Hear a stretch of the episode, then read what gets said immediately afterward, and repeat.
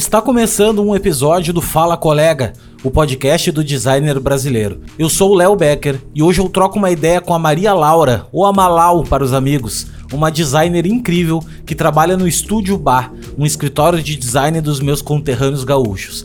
Bora pro papo. Malau, muito obrigado pela tua presença aqui. Vai ser uma honra esse bate-papo. Sou muito teu fã, fã do teu trabalho e também do trabalho do Estúdio Bar, os meus conterrâneos lá gaúchos. Vocês têm cases incríveis e tenho certeza que muitos deles passaram pelas tuas mãos. E é, além disso, quero também saber como é que é, como é que foi a tua história dentro do design, como é que tu surgiu assim, como é que essa paixão, em que momento chegou, se tu era aquela menina desenhista ou não, ou tinha uma outra visão aí e acabou caindo no design, enfim. Queria te agradecer. Eu sempre falo isso para todo mundo que vem aqui, que dedicar um pouquinho de tempo a passar adiante a tua história, teu conhecimento é muito legal e muito importante para nossa cena como um todo. Então, muito obrigado de coração. E eu queria que tu te apresentasse um pouquinho e falasse aí da tua trajetória no design. Muito obrigado mais uma vez e o microfone está contigo. bom, primeiramente, obrigada pelo convite. É um prazer estar aqui. Sempre bom falar dessa profissão e trocar uma ideia. Então, meu nome é Maria Laura, mas, né, como tu disse, podem me chamar de Malau. Eu tenho 26 anos, sou de Porto Alegre. Hoje trabalho com mais focada em branding, né, no Estúdio Bar. Uh, mas contando mais da minha história com o design, posso dizer que eu era, assim, desenhista, mas eu estava até refletindo sobre isso, assim. Eu não sei se foi necessariamente isso que, que me trouxe para o design, né? A gente sempre fala que não preciso saber desenhar para ser designer. E hoje eu também não me considero uma desenhista, assim. Então, eu acho que eu sempre fui muito criativa, assim, sabe? Vontade de fazer coisas. Tava refletindo que na época de colégio eu fazia um monte de coisa, tipo, sei lá, vendia bijuteria. Uh, eu tive a fase de pegar fotos da Avril Lavigne, que eu era muito fã em 2003, e, e pedir pro meu pai imprimir no trabalho, assim. E aí eu descobri que ele tinha um papel mais grossinho. Uh, e aí eu comecei, tipo, primeiro eu colava no meu quarto e depois eu comecei a vender para minhas colegas no colégio, assim, sabe? Uh, hoje eu sei que era um papel couché, né? Época não conhecia. então, eu sempre inventava coisas, assim, né? Mandava fazer camiseta, tava sempre inventando, não necessariamente só desenhando, assim. Né? Mas quando eu tava no ensino médio, que daí começa aquela pressão de meio que decidir o que tu vai fazer da tua vida, eu não tinha ideia do que eu queria fazer, porque eu sabia que eu gostava de criar coisas, mas eu sabia que eu não queria ir, sei lá, pro lado das artes, por exemplo, né? Eu não queria ser uma artista, assim. E das coisas mais criativas, sei lá, arquitetura também não era algo que me chamava muito, enfim, toda a matemática, né? a parte de engenharia, enfim, não era muito um, o que eu curtia, assim. E aí me veio à luz quando um amigo meu uh, me contou que ia fazer design. E eu não, nunca tinha ouvido essa palavra, eu acho, assim, não tinha noção do que que era. E ele ia entrar na SPM na época, daí eu fui lá para fazer aqueles eventos aluno por um dia, né? E aí eu fui conhecer o espaço, e eles contam, tipo, mostram, sei lá, né, tem uh, estúdio de fotografia, daí eu já comecei a lembrar, porque inclusive fotografia era uma coisa que eu gostava muito desde pequena, até eu tirava foto e depois, lá, fazia efeitos no Photofilter, na época não era nem Photoshop que eu mexia. Uh, a gente tava no Picasa, sei lá. Enfim, fui conhecendo espaço e, e uma coisa que eu gostei muito da SPM, dando merchan de graça aqui, mas era que as cadeiras lá eram muito objetivas no nome, assim, né? Tipo, era cadeira de identidade visual, cadeira de editorial, cadeira de, sabe, web design. Então, tipo, me deu muito mais uma noção do que o que eu faria, né, como uma profissional mesmo, assim, tipo, eu fui ver uh, na federal e tal, as cadeiras eram muito, tipo, cálculo, não sei o quê, tu já fica meio, tipo, tá, não, cara, não é muito isso, assim. Então foi nesse momento, assim, que, que eu fui atrás e fui entender que era bem isso que eu queria, assim, sabe, tipo, resolver problemas e, sei lá, transformar o mundo num lugar melhor, assim. E mais bonito, né? Uma visão bem, é, exato, bem romântico, assim, deixar tudo lindo e funcional, Até tu ter entrado numa agência de publicidade, né? Tu viu que, cara, não tem nada de beleza. Tá, mas me conta, daí tá, tu fez a faculdade e... E, e logo começou a trabalhar, como é que foi, assim, o processo? Eu comecei a trabalhar no final do segundo semestre, inclusive foi uh, numa empresa júnior que era, né, da SPM, que é, é um sistema bem agência, assim, sabe? E bem como tu falou, foi um pouco traumatizante. foi a primeira experiência, assim, de tipo, bah, não é isso que eu quero, sabe? E eu acho que foi uma coisa muito boa que eu fiz, assim, que desde o início eu percebi, né, que tipo de dinâmica de trabalho eu queria, assim, porque a agência era aquilo, né? Vinha ali um, o pitch, um mini briefing mal preenchido, e aí tu tinha dois dias para resolver, sabe? Tipo, coisas que bah, não dá vontade de fazer assim, né? Tu nem consegue entrar e se aprofundar no projeto e aí realmente trazer uma solução que, né, que tu acredita, assim. Uh, ah, para mim foi muito bom ter esse momento e já saber, tá? Eu criei meio que uma separação na minha cabeça do que é uma agência e do que é um estúdio né, de design. Assim. E naquela época também, bem no início do, do curso, uh, eu e meus colegas, a gente fundou o Centro Acadêmico de Design né, da faculdade, que não existia. E foi muito bom para fazer networking, assim, a gente começou a trazer muitos eventos para a faculdade.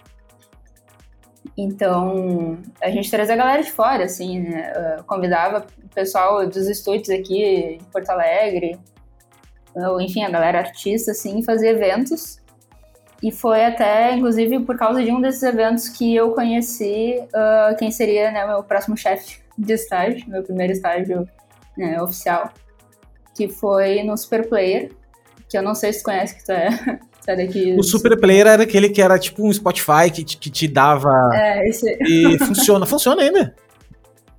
Não, hoje eles. Uh, acho que não tem mais o produto, eles são é, uma startup de sono, de sonorização. Legal. Né? Não, mas é. Mas era super mas bom. Pra quem não sabe, Super Player era assim, ó, tu entrava, era um site que tu entrava e colocava lá, tipo, ah, teu humor, né? Daí tu tava triste, uhum. daí tinha uma, umas músicas que eram a ver com. Bem legal. Era uma coisa bem legal de randômico, Isso. assim, né? Que acabava com aquele problema de, saber, de não saber o que escutar. Para quem não pegou, assim. Uhum. É, eram playlists para momentos. Então, inclusive isso foi pré-Spotify, né? uh, Spotify acho que só tinha playlist de. Uh, de gênero musical, eu acho. E aí essa, a gente tinha essa ideia de trazer a melhor playlist, né, pro, pro momento que tu, que tu tava, assim. Então, esse foi meu primeiro contato com web, né, com UX. Eu acho muito engraçado também, porque eu tive cadeira de web na faculdade e eu odiei. E aí eu fui pro estágio dizendo assim, não, adoro, não sei o que, tô interessado. E... Mas no fim eu saí de lá amando muito, assim, eu acho que foi a primeira experiência que foi, né, não foi tão boa, mas quando entrei no estágio e viver o dia a dia, assim, da startup, né, de, trabalhar com Lean, né, com Lean Startup, enfim, toda a metodologia foi uma experiência muito massa, assim. Uh, então eu fiquei nesse estágio um ano e meio, aí eu tranquei a faculdade e fui passar um ano no Canadá. Então eu fui foi pra fazer onde, um lá? curso de business, fui para Vancouver. Cara, sabe que eu falei com uma menina aqui, queridíssima também, designer, colega nossa, e ela mora em Vancouver. E ela diz assim que é, que é apaixonada pela cidade, que é uma cidade simplesmente é. incrível, que é tipo Sim. caríssima de morar, mas obviamente porque é uma cidade muito de primeiro mundo assim. Mas se apaixonou uhum. pela cidade, mora lá, cara. Ela é nossa, assim, é uma cidade muito massa. É, caro é relativo também, né? É, tipo, eu moro em Balneário Camboriú, é, é caríssimo, assim, de morar. É, Porto Alegre também não vai Sim. atrás, que, que é, tá super caro não, de morar também, né? Então, é meio, é, realmente é meio é, ponto de vista. é, não, uh, lá eu ganhava salário mínimo, porque eu tava, né, eu fazia o curso, né, meio período, e outro meio período eu trabalhava no Starbucks. Ganhava salário mínimo e, enfim, morava no centro da cidade, né, conseguia pagar as contas, tipo, então é, é, muito, é um outro ponto de. É um outro, é, um outro poder de compra. É. é.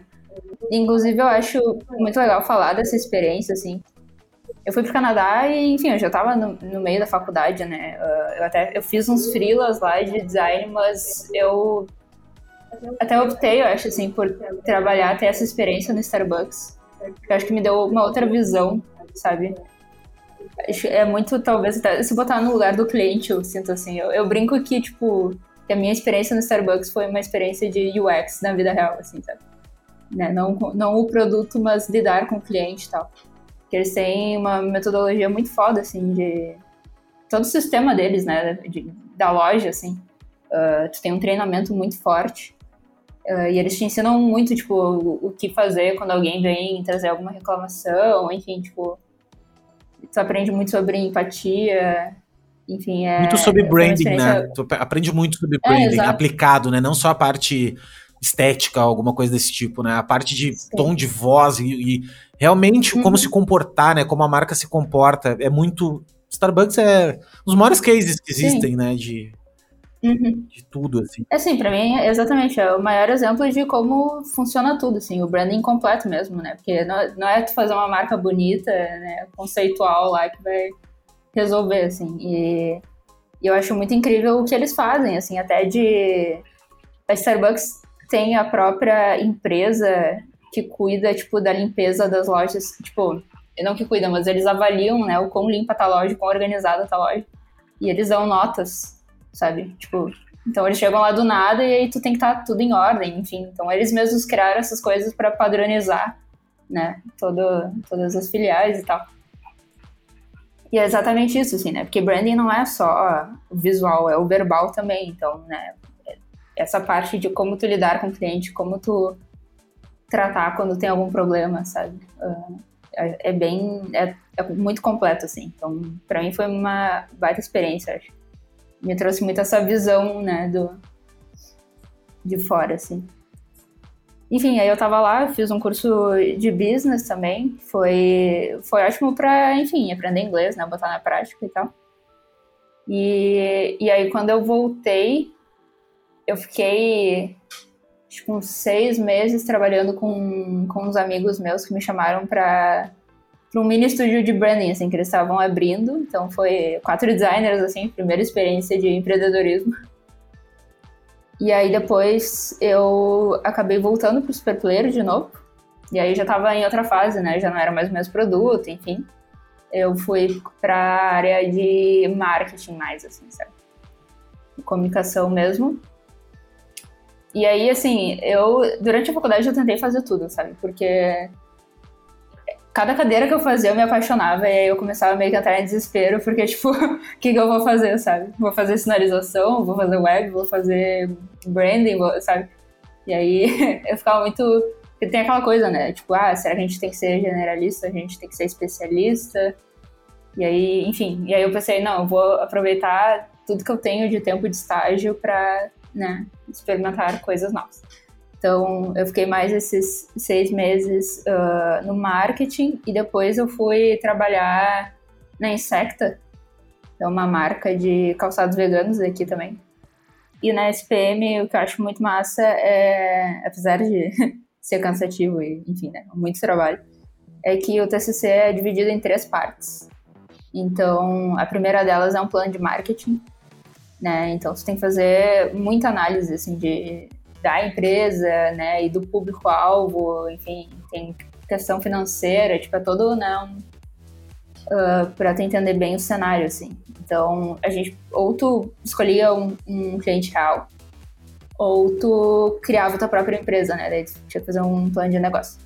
Daí, no caso, eu tava na Insecta, já tava com essa ideia de, enfim, tava vivendo no mundo das estampas, e aí eu peguei um, uma cliente que é uh, do Rio, né, faz alpargatas, ela é daqui, na verdade, mas é a empresa do Rio, enfim, que vendia né, esses calçados que tem a sola de corda e tal, então, né, tênis, alpargatas, etc.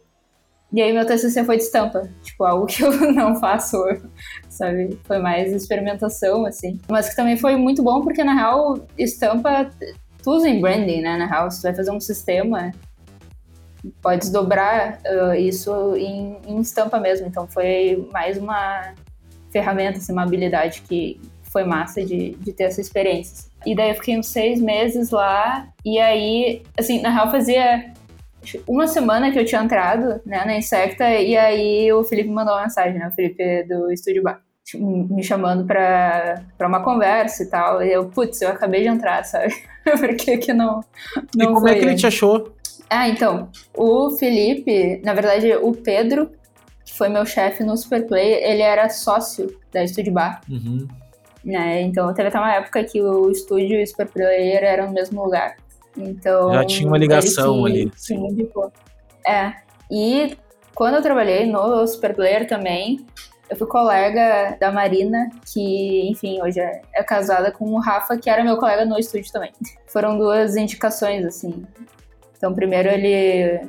O Felipe veio me mandar uma mensagem, daí eu falei, putz, acabei de entrar no estúdio de novo, né? Não. Tipo, vou aproveitar aqui com a função do meu TCC, mas, né, vamos ficar em contato, porque eu sempre fui muito fã, né, do estúdio. É um dos maiores aqui, né, do Brasil, enfim, do Sul. Então, enfim, e acho que já ter convivido com o Pedro também, que foi um baita mentor para mim. Não esperava nada menos, né, de que, enfim, o estúdio ia me ensinar muita coisa também. Aí foi, acho que já tava, era setembro, assim, 2018, e, e aí o Rafa veio me mandar mensagem, tipo, Bal Malau, tenho certeza que tu não quer fazer uma entrevista aqui, enfim. E aí foi esse o contato que, que me levou pro estúdio, assim. Aí eu comecei como estágio, né, e aí, final de 2018, me formei. E aí, tô, né, desde então, trabalhando lá direto. E estamos aqui, até hoje. Estamos aqui. Ah, é. uma coisa, daí empreender mesmo, tu não empreendeu nenhuma vez, assim, até então, tipo... Uh, meio que, meio que tu tinha, né, assim, de pô, pegar uns, até de repente uns freelas ou outro, mas tu sempre trabalhou uhum. em algum ecossistema que já tivesse, né, isso, assim, não foi... E tu tem vontade de empreender em algum momento na vida? Ou sei lá, nunca nem parou pra pensar nisso. Uh, eu paro para pensar nisso, sim, mas sinceramente não foi algo que, tipo, não crescia assim com essa vontade, sabe? Muita gente tem o sonho né, de ter o próprio negócio. Para mim nunca foi uma questão assim muito forte, até porque acho que tem dois pontos assim para mim, que é eu gosto muito de co-criar. Uh, então, o que eu sinto do, de fazer frilas, assim, às vezes eu não gosto muito de fazer coisas sozinha, assim, sabe? Tipo, né, claro que gosto, mas acho que para mim é muito mais rico ter troca, sabe? Com alguém. E eu sinto que se eu fosse ter o meu próprio negócio, eu meio que deixaria de lado de fazer o que é o que eu mais gosto, que é a criação mesmo, né? enfim, tu vai ser empresário, tu vai ser gestor, tu vai ser comercial, tu vai ser tudo, né? Tu não vai ser só o, né, a cabeça do design ali. Então, Acho que foi mais isso, assim, que não me. Nunca me chamou muito, mas, enfim. Eu, com é aquela coisa, né? E, eu, é legal falar isso, assim, porque mais pessoas passaram por aqui que são super bem sucedidas e tu não precisa necessariamente querer empreender e querer abrir negócio para ser bem sucedido dentro do design. Tu uhum. consegue muito bem fazer isso dentro de outros negócios, né? Trabalhando como outras com outras pessoas.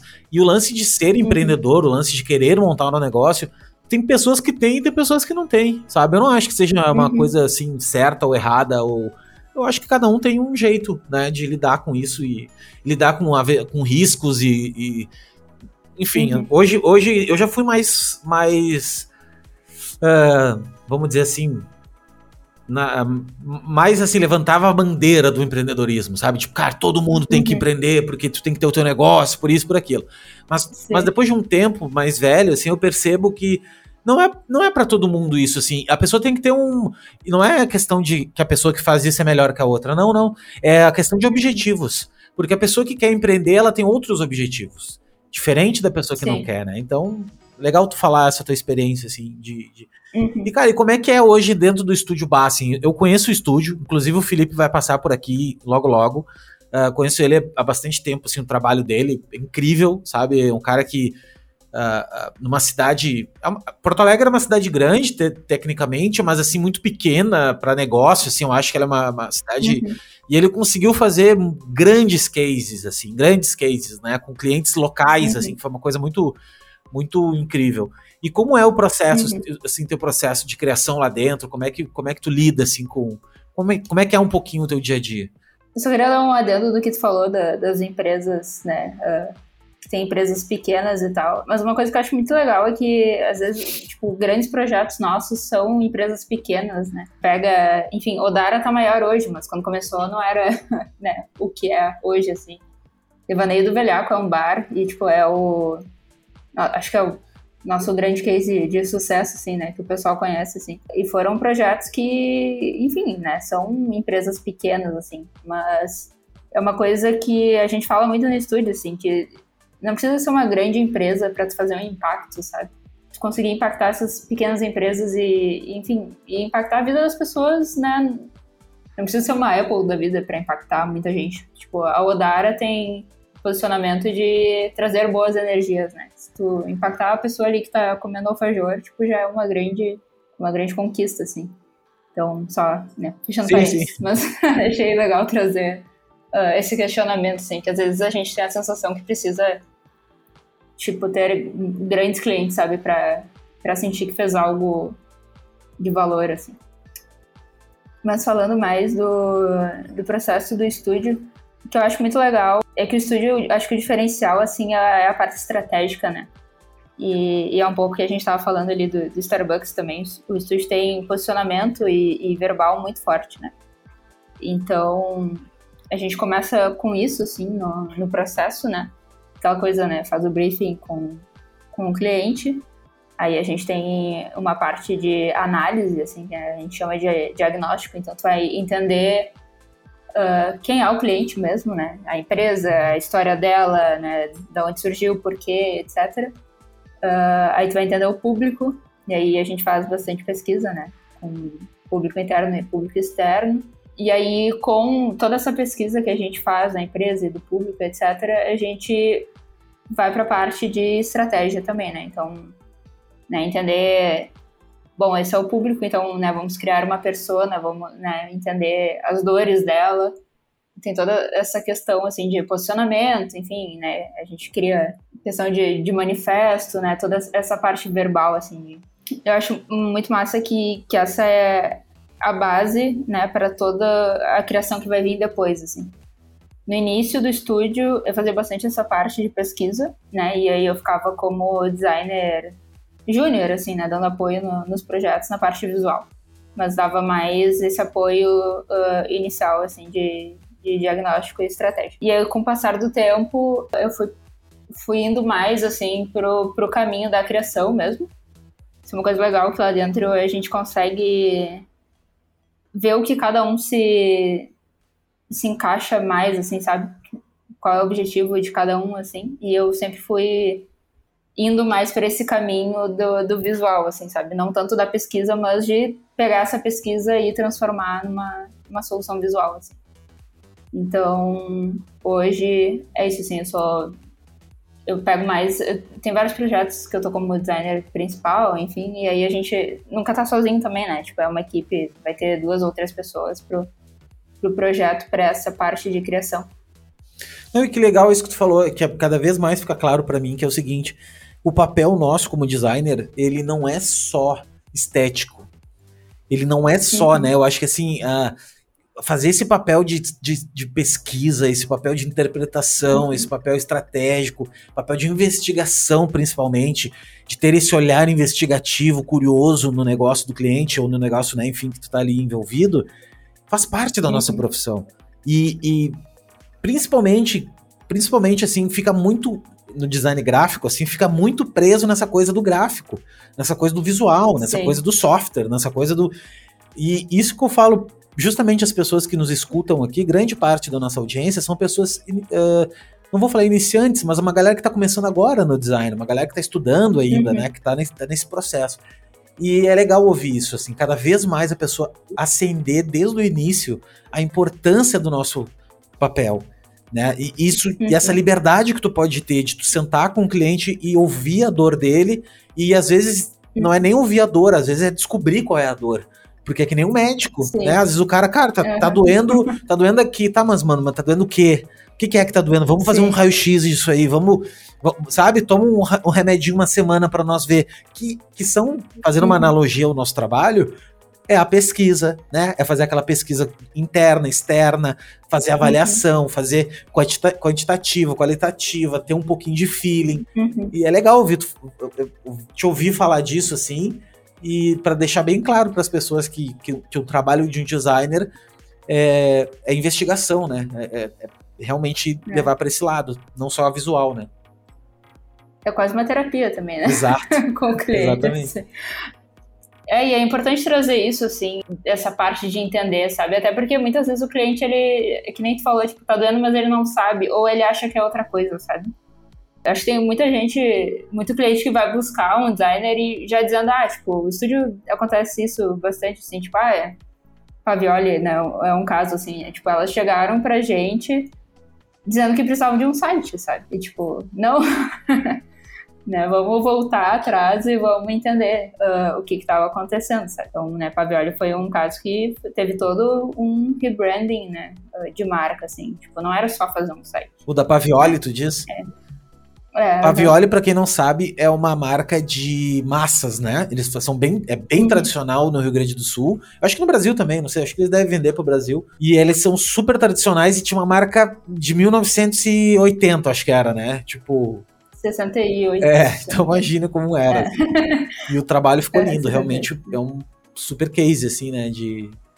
Mas me diz uma coisa, agora falando disso de cliente e tudo mais. Uh, tu, lida, tu lida bastante com o cliente, vocês lidam assim diretamente, né? Acabam em processos lidando. Como é que é, o, como é, que é essa uhum. dinâmica de, de, de clientes que. Porque não, não chega em você só clientes super abertos, super. Ah, eu, o cara estudou, o cara manja de marketing, manja de design. Deve ter umas pedreiras, assim, alguns caras que não são tão. Como é que é essa relação? Assim, como é que é explicar design? Como é que, como é que se dá isso? É, isso é. Acho que é a parte. É o maior desafio, né? Acho que de todo designer, assim. Uh, porque a gente muitas vezes sabe o que é design, mas não. E, e, enfim, sente, mas não consegue passar isso para outra pessoa, né? Que, enfim, é algo muito subjetivo, assim. E justamente por ser algo que, que é abstrato, né? Uh, o que a gente sempre tenta fazer é trazer o máximo de, vamos dizer, dados, por exemplo, que a gente consegue, né? Então, por exemplo, quando, sei lá, acho que a equipe do comercial traz muito os cases que a gente já fez, né, para mostrar e contar toda a história, assim, sabe? Acho que é por isso que a pesquisa é muito importante, é muito importante mostrar a metodologia, né? Quando vai explicar para um cliente o, o que, que, é o teu trabalho, assim. Porque realmente tem, tem gente que, que não tem muita noção, assim, ou que acha que é só. Ah, só faz um logo aí e tá resolvido, sabe? Mas é, é um grande desafio, assim. Mas eu acho que o, o jeito que a gente consegue mostrar o valor é com, com essas análises que a gente faz, sabe? Com, trazendo todos esses dados e mostrando a metodologia e, e, e mostrando uh, esses cases de sucesso, digamos assim, né? Como uma empresa estava antes e como ela ficou depois, enfim. E como é que Mas vocês conseguem. E uma dúvida, assim, como é que vocês conseguem mensurar um pouco do design? Tipo, como é que vocês conseguem mensurar um pouquinho do, do, do, impacto que gerou? Porque o que tu falou é uma coisa muito certa, assim, tá? Isso até um professor de faculdade uma vez me falou, professor da Uniriter, que é professor Bozetti. Uhum. E ele, na primeira aula, ele disse o seguinte, cara, vocês vão passar metade do tempo de vocês explicando o que é design e a outra metade vocês vão fazer design. Porque uhum. é uma tarefa muito difícil, uh, mesmo para pessoas mais. Tanto é que quando tu vê um cara experiente falando sobre design, tu fica boquiaberto, assim, porque tu fica, nossa, uhum. que do caramba, cara, olha que incrível, né? Porque é tão legal, é uma coisa tão rica, tão incrível. e eu acho que treinar falar sobre design existe. É, eu acho que é o grande segredo de tu te tornar um bom designer. Porque daí tu vai ter como vender uhum. teus projetos melhores, tu vai ter como uh, ser reconhecido no meio, ser reconhecido pelos clientes, enfim, tá? Uh, ponto um. Uhum. Ponto dois. Eu também falo para todo mundo sempre assim, cara, mostre números, né? Vai lá na pesquisa do, do aquela McKinsey, né? Que é aquela pesquisa super famosa de uh, do design index deles que, que, que, uma que eles fizeram lá que dobra, né? 50, 100%, é, tipo 10% de crescimento, quem investe em design teve 20% de crescimento. Só que tudo bem, beleza, fica tudo nos números. Mas como é que a gente consegue. Uhum. É, eu sei que tu não vai ter uma resposta de bate-pronto, mas vocês devem uhum. ter uma busca por isso, né? Como é que faz essa busca Sim. por conseguir provar o valor do design? Bah, eu acho que essa é a maior questão. Essa é a pergunta, eu acho. Inclusive, é. vamos para os comerciais que. deixa eu tomar uma água aqui, tá? Deixa no ar, deixa... e larguei o microfone, né? Larga o microfone e sai. Uhum. Não, mas é, é muito difícil, né? Uh, justamente assim, acho principalmente no Brasil, né? Que não, não tem tanta cultura quanto tem lá fora. É um pouco do que eu tava falando antes, assim, acho que a gente tem, tenta trazer muito na forma dos cases, assim. É, é muito difícil porque a gente não tem números exatos, né? Eu posso dizer, tipo, que a Odara, enfim, de fazer, produzia, sei lá, 10 mil alfajores e agora faz meio milhão, sabe? Por dia, assim, ou, sei lá, alguma coisa assim. Mas meio que isso, sabe? Ou, tipo, ou pegar redes sociais, e aí vem engajamento, né? Como é que tu mostra esse, uh, essa fidelidade que as pessoas têm com as marcas, sabe? Uh, é tudo muito subjetivo, mas, mas acho que é o jeito que a gente consegue, pelo menos, mostrar para o outro cliente, sabe? Uh, o poder que o design tem, assim. Mas é. Barto, me trouxe uma questão bem complexa. Não, e é, é legal, assim, eu tento estudar bastante isso, assim, de cara, como gerar KPIs, né? KPIs, que são, para quem uhum. não sabe o que é KPI, é tipo assim, um índice, algum número que tu cria uhum. para gerar uma referência de alguma coisa que tu queira descobrir, né? Então, por exemplo, ah, cara, Sim. troquei a embalagem.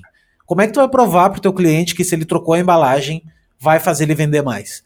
É muito difícil provar isso. Porque existem uhum. várias variáveis. Só que tem como tu isolar. Esse, é, esse é o lance. Tipo assim, por exemplo, olha lá. Uhum. Vocês fizeram uma pesquisa anterior à a, a, troca da embalagem num determinado uhum. ponto de venda, né? Em um determinado período de tempo. Tem que ser tudo certinho, mesmos os mesmos períodos de tempo, mesmo tudo. Mesmo assim, pode uhum. acontecer uma variação. Mas daí tu pega, ah, o cara vendia mil produtos desse antes. Aí tu vai lá e troca a embalagem. Cara, depois da troca da uhum. embalagem, o cara começou a vender 1.500, por exemplo. Então o cara uhum. aumentou lá 50%, de, teve um, um aumento de 50%. Será que foi só para o design? Né? A gente nunca vai saber exatamente isso. Por quê? Porque design Sim. é uma coisa implícita, uma coisa intangível mesmo, é difícil de, de mensurar. Uh, no design digital, tem um pouco mais de mensuração. Assim, a gente consegue saber para um teste AB qual usabilidade uhum. funciona mais, qual interface converte melhor e tal. Mas mesmo assim também pode sofrer é, variações externas, né? De outros. Sim. Enfim. Mas então eu Não, acho que eu... é um bate-papo mesmo. Né? Eu acho que tem que ir nesse nível Sim. da investigação, né? De, de... Sim. Isso até é uma coisa que eu comento, assim, que, que eu sinto falta no branding, acho, é, é justamente essa questão das métricas que a gente consegue ter na web, né? Você consegue testar muito mais rápido, ter, ter muito mais feedback, né? Uh, que, que vem em números, né? Daí, no caso, consegue ver quantas pessoas clicaram no botão, consegue ver o filtro ali, né? Tipo, no, o funil, assim, né? Se a pessoa conseguiu fazer toda a tarefa ou se ela saiu do meio. Enfim, tipo, é algo muito mais mensurável, né? Uh, em comparação com o branding, assim. Você até falou de KPIs e a primeira vez que eu vi sobre isso foi numa startup, então, né? Uh, tá muito mais nesse mundo digital, assim. E com branding é, é mais difícil, assim. Então, a gente traz muito é, esses, esses cases mesmo, assim, esses dados, tipo... Pavioli também é uma coisa uh, que fez muita diferença em Gondola, né? Porque antes o produto era apagado, assim. Ele era meio genérico, assim. Se for ver marca de massa, é tudo meio cores da Itália, né? Vermelho, branco e verde ali. Tudo transparente, enfim. Não, não, tem, não tinha nenhuma que se destacasse muito, né? Então a gente pegou e trouxe aquele vermelho, que ele é bem chamativo. E agora se tu vai, enfim, tu vê uma gôndola da Pavioli, não tem como não ver, né? Porque aquele mar vermelho, assim, de embalagem que, que chama atenção. Então a gente tenta trazer essas questões, assim, né? Tu pode fazer mapa de calor para ver onde está o olhar do consumidor, né? Qual é o primeiro lugar que ele vai enxergar, enfim. Tentar trazer essas ferramentas para mostrar para o cliente, né, esses resultados, assim. Mas é, é um trabalho longo, enfim, é um questionamento bem. É um dos maiores desafios, eu acho, né? Eu acho que é um dos maiores desafios do é. nosso trabalho. Porque tem, por exemplo, tu pega um, um advogado, né? Cara, um advogado ele consegue uhum. provar muito mais facilmente o talento dele. Porque pega, cara, quantos casos tu teve Sim. na vida? 100 casos. Quantos tu venceu? 95. Pronto. Bom, cara, né? Tem 95% de, de, de cara vence muito. No design é muito difícil isso, Sim. né? E me diz uma coisa, como é que vocês uhum. lidam hoje com a questão de com essa questão de, da pluralidade de canais, né? Porque tu é uma menina nova também, tá? Então tu não pegou tanto isso, mas assim, tu já nasceu nesse nesse é, nesse meio caótico de vários, com a internet, com vários formatos e vários tudo. Mas como é que vocês lidam dentro da, do estúdio com essa questão de, cara, olha só, construímos uma marca. Como é que eu vou conseguir que a marca permaneça é, é, com os valores dela e dentro de um grid que, mesmo que vocês construam muito bem, ele pode sofrer uma intervenção ali. Como é que vocês lidam com isso, assim? Bom, acho que primeiro, em, em questão de, de processo, é importante testar, né? Antes de, enfim, apresentar para o cliente. É testar em diversos canais e, e ver se como a marca vai se comportar, se ela funciona, né? Nesses, nesses diversos meios, assim. Isso, enfim, eu acho que pode. Várias questões, né? Por exemplo, se faz, sei lá, uma marca cheia de efeito, com degradê, não sei o quê, como é que vai imprimir isso, né? Como é que vai ser a versão negativa e positiva dela? Tô trazendo coisas, né, básicas, assim, mas que, que são desafios, às vezes, que a gente tem, né? De como adaptar. E, enfim, né, responsividade também, né? Diferentes layouts, como é que né, vai funcionar uh, essa questão. Então, é sempre muito importante testar, né? E aí, para passar para o cliente, é muito, acho que é a questão que a gente faz em manual mesmo, assim, sabe? De trazer grids e tal, né? Uh, de apresentar isso, enfim, num brand book ou etc, de como que ela trazer esses guias mesmo, assim, né? Como é que ela vai se comportar no digital, como é que ela vai. Uh, a gente faz muito template, acho, para redes sociais também, né? Mostrar Uh, até porque muda muito, às vezes tu não vai num post, talvez tu não vai usar a marca inteira, né? Tu vai, sei lá, ou vai usar só o símbolo, ou talvez não vai nem botar, né? Uh, tem a questão das cores que pode alterar, enfim. Acho que é muito importante ter esse guia, assim, sabe? E ser, e é aquela coisa que a gente fala, né? Ser, assim, for dummies, né? Porque a chance do cliente fazer alguma coisa errada é muito grande. Então a gente sempre tenta exemplificar muito, assim, né? O, como que se deve fazer, o que não se deve fazer, assim. Também é um desafio, né? Tipo, porque a gente tem muito na nossa cabeça, assim, né? Uh, digamos assim, o bom senso, né? Mas muitas vezes o cliente não vai ter o bom senso de seguir né, aquilo que a gente apresentou. Então, acho que é quanto mais explicativo for, né? Uh, melhor. E sempre testar, né? Isso aí é, e, qualquer, e, os, eu acho que os brand books eles têm que ter muito mais como o que não fazer do que o que fazer, né? Porque o que fazer, Sim. às vezes, é uma coisa que tu nem previu no brand book. Daqui a pouco, cara, Sim. sei lá, apareceu uma nova coisa que tu não previu. Por isso que é tão uhum. importante criar sistemas bem, bem flexíveis, né? Sistemas uhum. é, super adaptáveis, assim, coisas que não são rígidas, uhum. que tu não fique pensando assim, olha, Sim. modular, né? Vou pensar em modular, assim, que, que a coisa funciona bem melhor do que tu. Uhum. E também tem aquela coisa que eu acho que é legal também a gente deixar claro para a galera que tá escutando que e deixar para eles falarem para os clientes deles que mesmo que tu deixe um manual bem explicado das coisas, aquilo não vai ser lido por um leigo. Não adianta tu dar na mão uhum. de um uhum. cara que, que é leigo, que ele não manja nada, que ele vai conseguir fazer as coisas. É, é, é legal até como um argumento de venda, para tu vender o teu trabalho uhum. também, né? Dizer o seguinte, olha, cliente, eu tô te entregando aqui a marca, a identidade visual dela tá aqui. Só que, cara, para seguir isso aqui sendo bem feito, é necessário um, um grau técnico por trás. Não tem Sim. como, uhum. né? Tu, não, não é tu que vai conseguir tocar isso aqui. Então, Sim. é legal a gente ter esse, esse argumento, assim, né? Também. Sim, total. Vai, a gente sente muito, né, quando tem a diferença, assim, tipo, a marca vai para o mundo e, e aí vai ser, né, a empresa tem alguém, né, do marketing, social media, enfim, que vai tocar, e tu vê muita diferença, né, se é alguém que tá cuidando bem daquilo que tu, que tu fez ou não.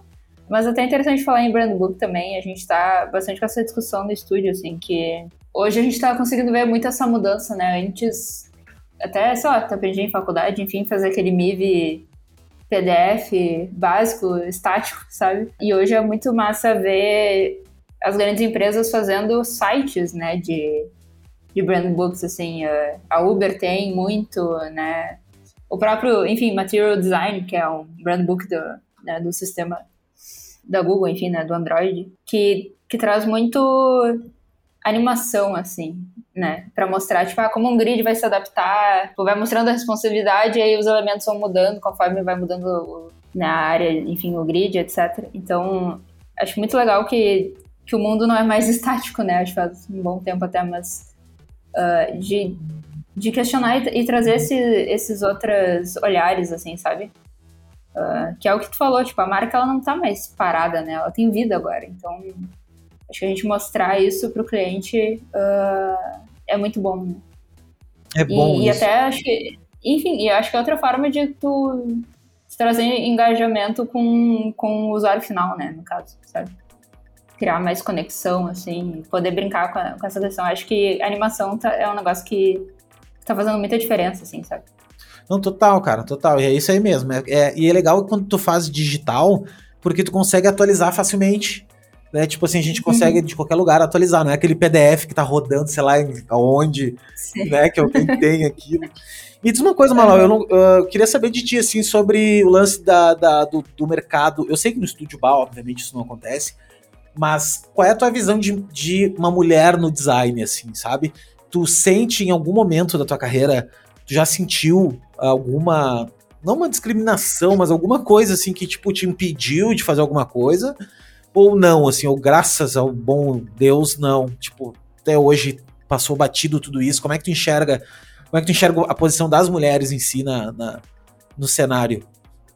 Queria dizer que não, mas acho muito difícil uma mulher que não tenha passado por isso, sabe?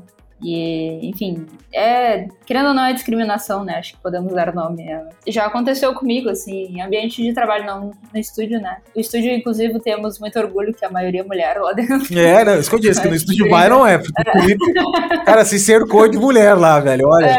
parece fábrica de sapato, né? Tipo, só mulher.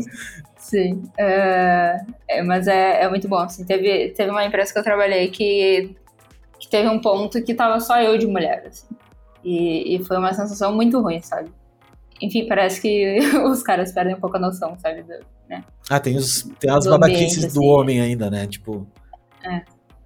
Mas, mas além disso, tipo, eu sofri assim de tipo tá sendo observada pelo meu trabalho, sabe? E questionada por ele. Coisas. Tipo, eu fazia estágio chegava às nove da manhã e saía às quatro, né, da tarde. Enfim, era estágio de seis horas. E aí o outro cara chegava às duas da tarde e como eu saía às quatro, ele falava, ah, já tá indo, sabe? Tipo, umas coisas... Coisas desnecessárias que não... Né? Sim, aquela babaquice, né, cara? Tem um cara babaca, é. né? Tem gente babaca, tipo... tem mulher babaca também, mas eu acho que o homem tem uma predisposição a ser mais babaca, sabe? Tem, Sim. tem mais tendência. Sim. É, a cultura do machismo, enfim, é. né? Uh, mas muito, acho que a questão de não, não confiar no teu trabalho, sabe? Só pelo gênero que, que tu é, assim. Acho que é uma coisa muito forte ainda. E, e era até uma coisa.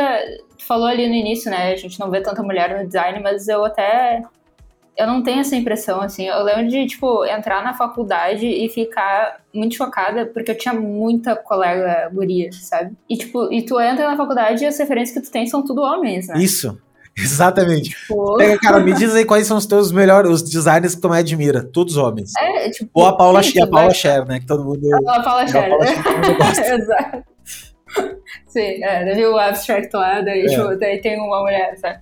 Mas sim, vai falar, do, sei lá, do Paul Rand, do Zegmeister, sei lá, tipo, vai falar de um monte de caras e aí tu fica, cadê, sabe? E eu lembro de, de ficar muito chocada com isso, assim, de, porque eu tinha muita. Eu, sério, eu acho que numa turma de 30, sei lá, 25 eram gurias, sabe? E aí tu fica meio que se questionando, tipo, onde estão né, essas pessoas no isso, mercado. É isso que eu tô perguntando. Porque eu fico, porque eu fico pasmo, por exemplo. Quando eu comecei a produzir conteúdo aqui, eu comecei a fazer o podcast, os primeiros sete episódios foram homens, assim. Mas não foi por culpa de uhum. nada, foi porque, cara, era um conhecido, eu conhecia o outro e vamos, vamos e tal. Aí Sim, eu comecei. É, daí eu comecei a me questionar e também umas pessoas começaram a me questionar, tá, Léo, e as meninas e tal. Eu realmente, uhum. cadê as meninas? Né? E daí eu comecei a fazer um, um podcast menina, um menino, uma menina, um menino. Só que uhum. hoje em dia na internet existe tá muito complicado falar disso assim, sabe? Eu nem me atrevo a uhum. falar disso assim, porque disso, disso que eu falo é o seguinte, da do lance de ah, porque é menino, porque é menina, porque é gay, porque é negro, porque é azul, porque é verde. É, uhum. é, é um problema, eu acho que a gente tá vivendo um problema de verdade, acho que é um, quer dizer, não é tá vivendo, acho que sempre existiu esse problema. É agora Sim. que a gente tá começando a conversar sobre isso e eu, eu acho muito legal. Só que eu me sinto também um pouco. Eu não posso ficar na, na, água com salsicha sem falar nada, sabe? Sem assim, sabe? Tipo, Sim. ah, meu, eu vou ficar quieto na minha aqui porque eu não.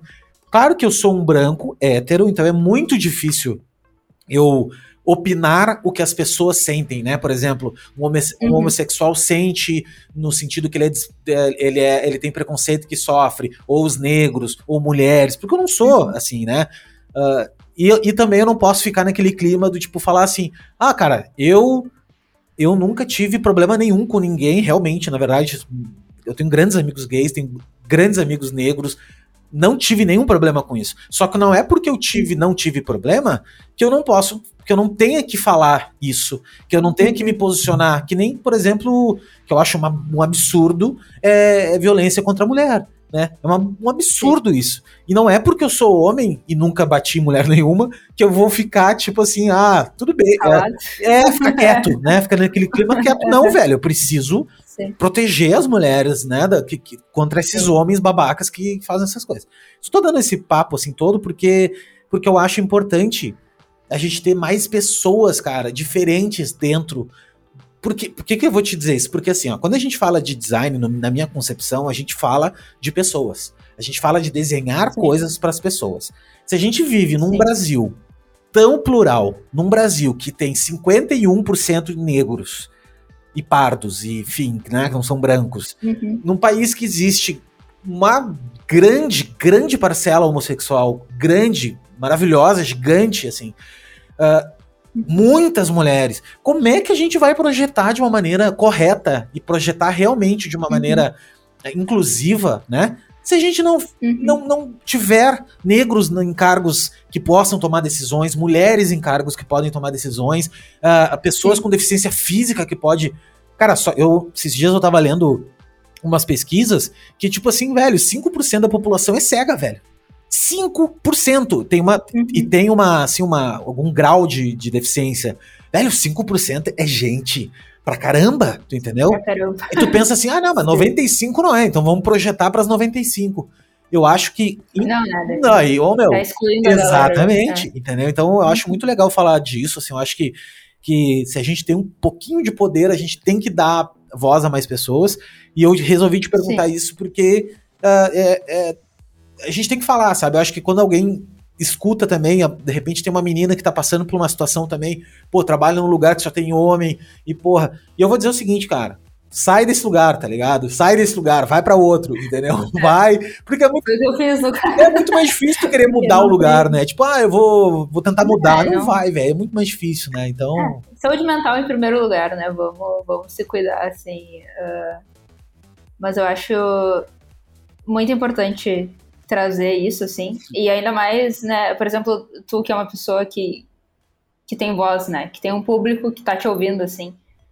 Por mais. Acho que é isso que tu falou, assim. Por mais que, né, não. Tipo, a gente não. Sim, ninguém dá pra dizer que é, não é racista 100%, que não é, isso não existe, né? Mas, assim, que a gente né, tenta ser respeitoso e, enfim. Mesmo fazendo essas coisas, eu acho que a gente. que precisa ser dito, sabe? Porque é só, é só falando que vai, que vai mudar. Tipo, se todos os caras ficarem quietos, né, quando um amigo faz alguma babaquice com uma mulher, tipo, tu, tá, tu não tá neutro, né, na Isso. situação, na verdade. Tu tá, tá, sendo conivente com ele. Tá apoiando. É, exato, exatamente. Enquanto tu não levantar. Assim, ó, tem um ditado sábio que diz o seguinte: pros ruins tomarem conta, basta os bons não fazerem nada. E é a grande verdade. Porque assim, quando um, eu tenho, cara, conhecidos, não amigos, conhecidos babacas. Que eu não sabia que eles eram babacas. Uhum. Até, o, até um dia que eu vi o cara fazendo uma piada do tipo assim: olha aqui, cara, olha o teu governador lá, que o nosso governador do Rio Grande do Sul é um homossexual. E olha só, teu governador. Cara, eu olhei pra ele assim com, com, com. eu não entendi a piada, sabe assim, quando tu não entende, que tu fica assim. Uhum. Aí eu entendi, pensei, ah, olha, babaca, olha aquela piada de, de homem eh, babaca, assim, de. Não tem, não cabe mais a, essa piada. Ela não tem mais graça, uhum. entendeu? Ela nunca teve graça, graça, na verdade. Ela nunca teve graça. Só que a gente fazia que era engraçado, sei lá por quê, porque todo mundo ria, né? Enfim. Mas eu, eu me pego também sendo preconceituoso muitas vezes. Mas é um preconceito enraizado. Sabe aquele preconceito que tu nem sabe Sim. que é preconceito? Eu vou te dar um. E agora, de uhum. repente, vai destravar Eu tava numa reunião na W3 House, lembra? Lembra? Existe uma agência no Rio Grande do Sul chamada W3 House. E eu fiz um trabalho, tava fazendo um trabalho com eles, e eu tive uma reunião lá, e, e eu tava, não sei o que que a gente tava falando e tal, e daí a gente falou de um, de, um, de, um, de um tipo de público, vamos dizer assim, de um estereótipo. E eu falei assim, cara, isso aí é uma tigrada. Sabe uma tigrada que é o tipo assim, pessoas assim, sabe aquela banda que faz uma sujeirada na praia, que é uma tigrada. Cara, uma menina falou uhum. para mim bem assim, eu não me esqueci. Léo, olha só, eu vou te, vou te corrigir nesse ponto, nessa palavra que tu falou, porque de repente tu não conhece a origem da palavra tigrado. Sim. Uhum. E na hora, meu, eu tomei uma, mas fiquei quieto, porque ela tava completamente. E se você não sabe, eu vou explicar agora. Tigrado era porque os negros escravos, na época lá que não existia encanamento dos banheiros, não existia. Uh, uh, como é que é o nome daquilo? quando é Saneamento básico, isso em 1800, é, 900 ali, quando começou, eles limpavam as fossas dos ricos. Então eles levavam as latas na, na, na assim na, no, no, no, ombro, né? E, e pingava uhum. aquilo, aquela, aquela excremento, e eles ficavam todos tigrados, pareciam tigres, assim. E veio dali aquela expressão. E olha só, eu falei tigrado no, no sentido. Não, não, nem imaginava que, que era isso. Então, gente, então eu acho que o preconceito ele tá ele tá enraizado na nossa cultura, de verdade, assim, sabe? Tem e outras situações às vezes de ah, por que, que, a mulher tem que fazer algumas coisas? Porque a gente acha que mulher tem que fazer. Né? Eu conversei com uma menina que também ela a, a, incrível do estúdio coletivo que eu adoro ela, a Vanessa, e e ela falou uma coisa que era bem assim, no momento, no, no início lá da carreira dela, ela foi posta como atendimento. Lá no próprio estúdio coletivo, que os, são quatro, né? São três meninos e ela. E aí os meninos achavam que ela devia ser atendimento. E ela, na hora, beleza, sou, gosto de falar e tal. E depois ela foi perceber que, tipo, Cara, me botaram de menino, só porque eu sou menina, entendeu? Acharam que, ah, beleza, o trabalho meio chato, faz aí, sabe? E o, é um preconceito, entendeu? Então, sim. a gente tem que falar, a gente tem sim que falar. Mesmo que não, não a gente não tá nessa, uh, uh, nessa parcela, vamos dizer assim. Eu acho que a gente é gente do bem, né? Então temos que sim que falar. Uhum. E o poder é, quando a gente tem um pouquinho de poder, a gente tem que usar esse poder a favor. Senão, a gente sim. deixa os maus tomarem conta, né? É, e acho que chega, né? que é um negócio. Nossa. Chega, né, velho? 2022, né, velho? Porra, né, velho? Nós aqui discutindo, Sim. as geleiras derretendo, vamos tudo morrer queimado. e nós discutindo se o cara tem namorado ou namorada, se é azul, se é verde, se é... Pelo amor de Deus, cara, olha, pelo amor, não dá mais, cara, não dá mais, assim. Sim. E daí, assim, em 2022, uma revista. Não, nós agora, os amigos nossos publicitários, ah, não, as pessoas mais influentes, não sei o quê. Cara, vinte e poucas pessoas, homens, os líderes, o futuro da comunicação, vinte e poucos homens brancos. Cara, e aí, velho? Vocês estão loucos, cara. Como, em 2022, é. velho, vocês estão tudo louco, entendeu? Assim, é, é uhum. parece que a gente tá sendo utópico, mas não tá, velho, é agora, sabe?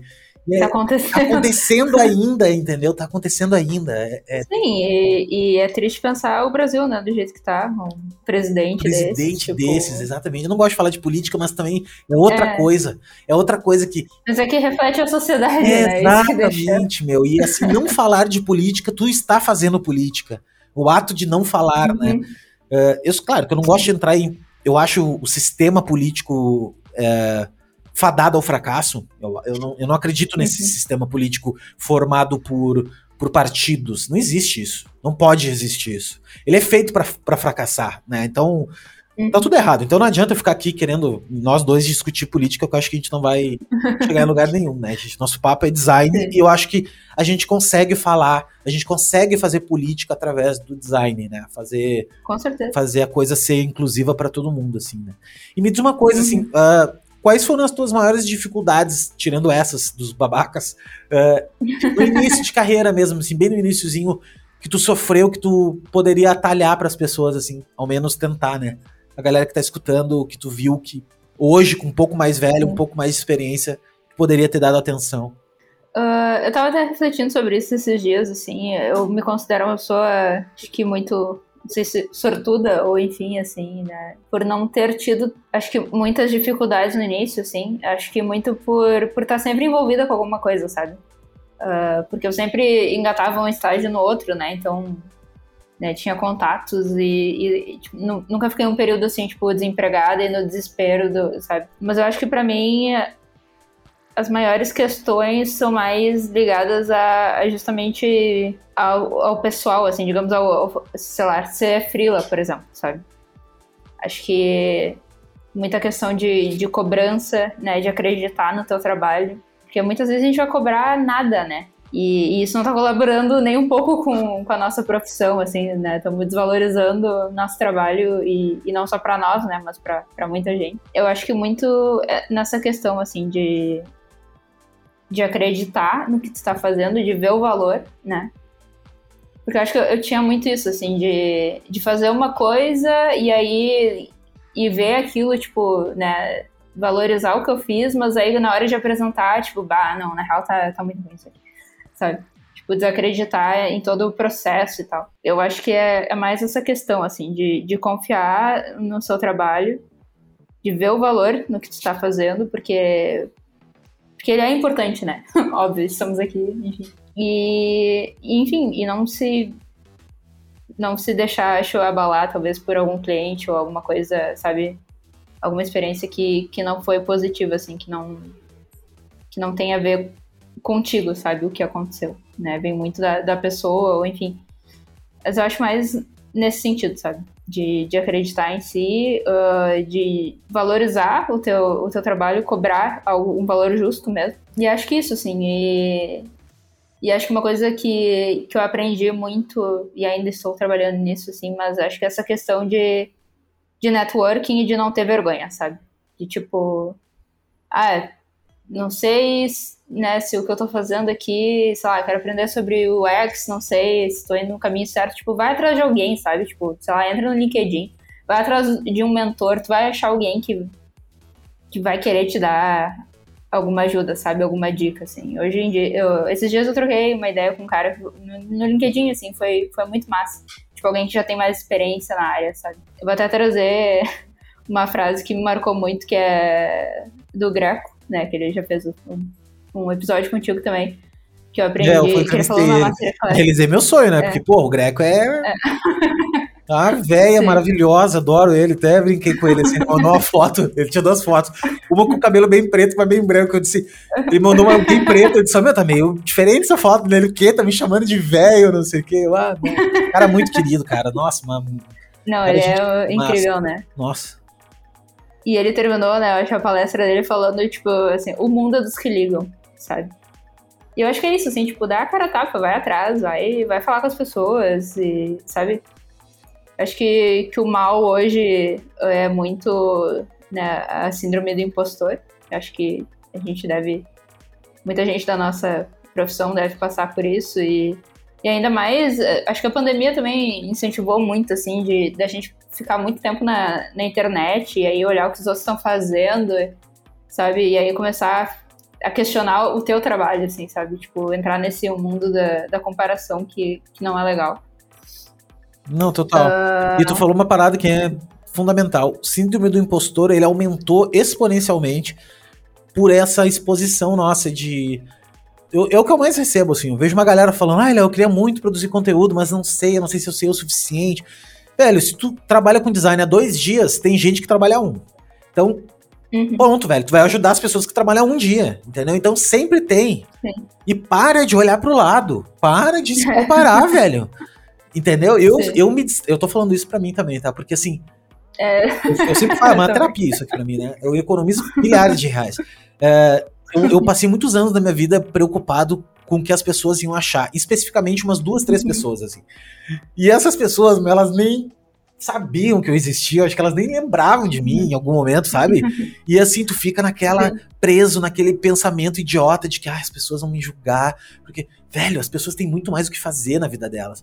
E uhum. as que não têm, foda-se elas, entendeu? Elas são pior ainda, porque elas não têm nada para fazer, então é, é, não, elas vão te ver um minuto na internet ali deu, cara, sabe? Então seja. Sim. Para de ficar pensando e bate nas portas, que nem tu disse. Bate nas portas, uhum. bate, vai batendo, velho, nas portas das pessoas que elas estão muito mais abertas do que tu imagina, assim, a, a conversar. Exato. Né? Então. Ah, e, e, se não tiver, vai ter alguém que vai estar, entendeu? É, então, tipo. Exatamente. É, é isso aí. Total, velho. Cara, muito obrigado, Malau, pelo papo. Tu foi uma menina incrível, assim, super inteligente e, e, e, nossa, e talentosa pra caramba, fora o trabalho, que é massa demais. Eu queria uh, que tu deixasse. Como é que as pessoas te acham? Como é que, como é que. Eu vou deixar o link, eu acho, mas tu tem algum outro link sem ser o teu Instagram? Uh, não, mas o Behance mesmo, uhum. o LinkedIn, essas coisas. Não tem o site, mas o. O Instagram, assim, eu fiz algo um pouco anti-branding, né? Porque eu, eu dificultei para as pessoas me acharem que o meu arroba é Malau ao contrário. Então...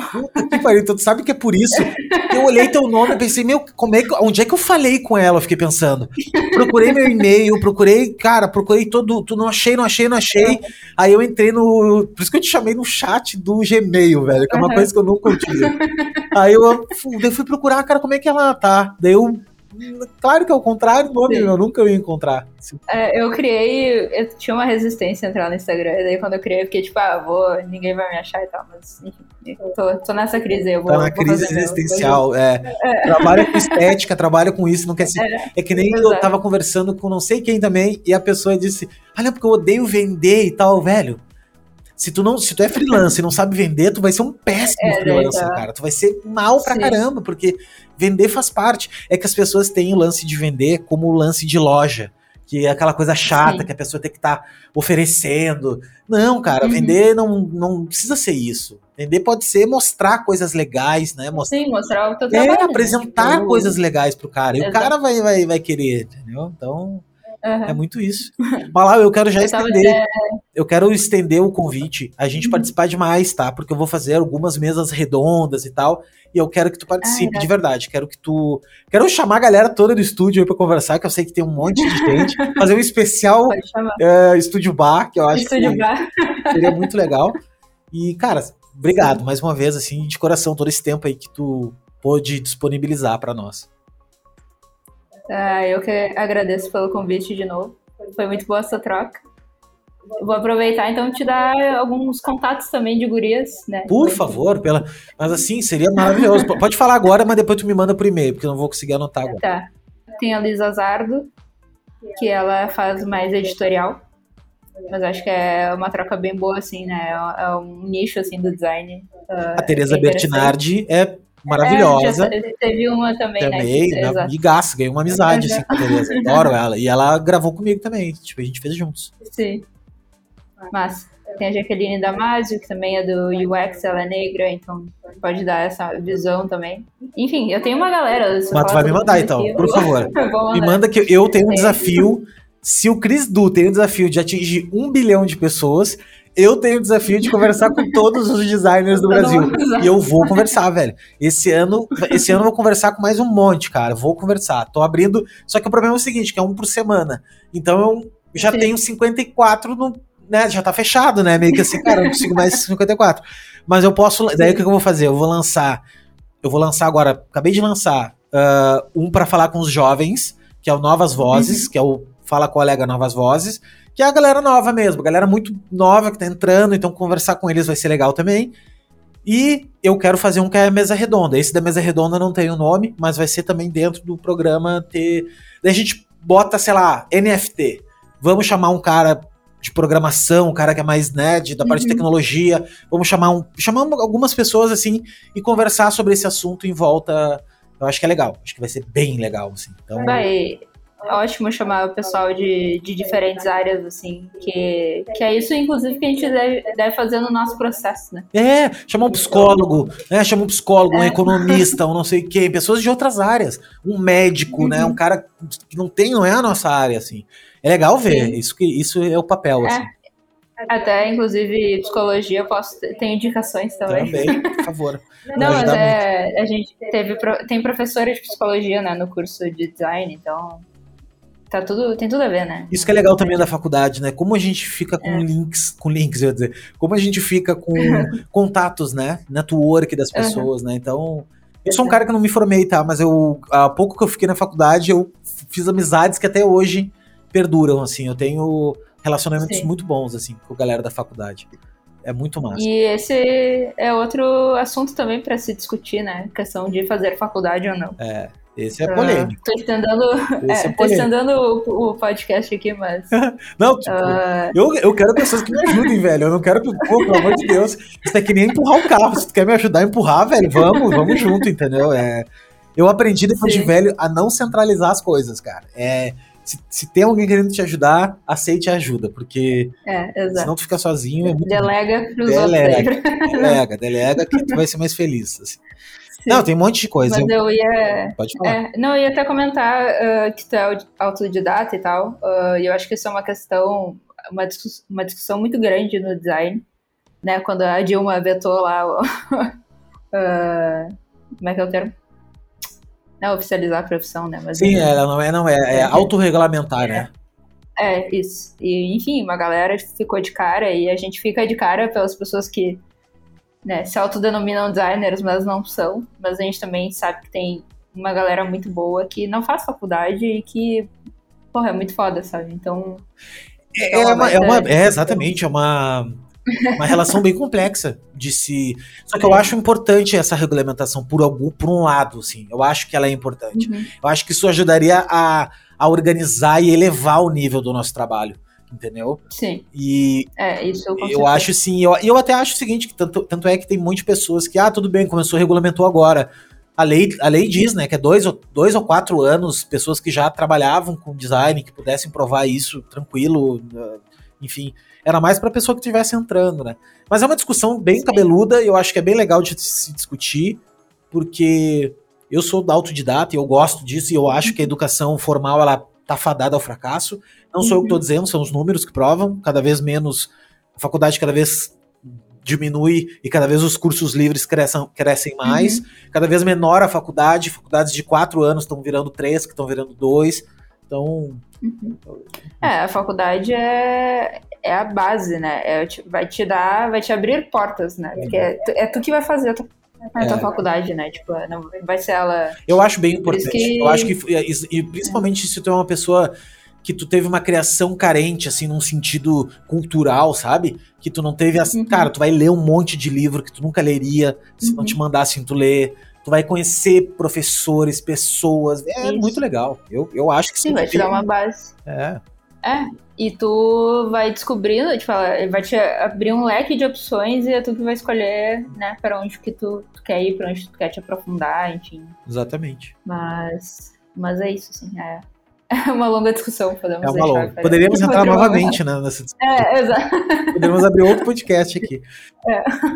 Assim, ó, queria te agradecer mais uma vez, queria agradecer também quem está aqui escutando e deixar um recado. Se você quer ajudar aqui o podcast apoiar mesmo de alguma forma, quer ajudar essa iniciativa de, de uh, me ajudar né, a botar de pé essa história toda, agora você pode. Eu criei um Apoia-se, então se você entrar lá, apoia.se barra Fala Colega, a partir de cinco reais por mês, você já pode me ajudar a estar tá custeando aqui, tanto a plataforma quanto uh, outras coisas que eu quero fazer. Seria muito legal, de muita utilidade. E se não for faltar para ti cinco reais por mês, por favor, ajuda aqui o colega a participar, a estar tá financiando aqui essa iniciativa. E muito obrigado, Malau, mais uma vez aí pelo papo. E últimas palavras. Apoiem aí o podcast. Não, mas é isso aí. Obrigada de novo pelo convite. Foi muito bom trocar essa ideia e sempre que precisar. E também o pessoal né, que, que ouviu o podcast e quiser trocar uma ideia, estou sempre aberta. Uh, tirar dúvidas ou, enfim, que quiserem falar sobre. Estamos aí. Demorou. Eu vou marcar aqui a Malau nas redes dela e porque tu não vai, nunca ninguém vai ter.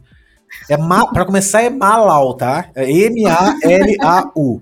Aí, ao contrário, é U-A-L-A-M. Sacou? É muito difícil. Isso é que nem designer que deixa fechado a. Ah, não, eu quero seguir no Instagram. Chegar lá tá fechada a conta, velho. Então.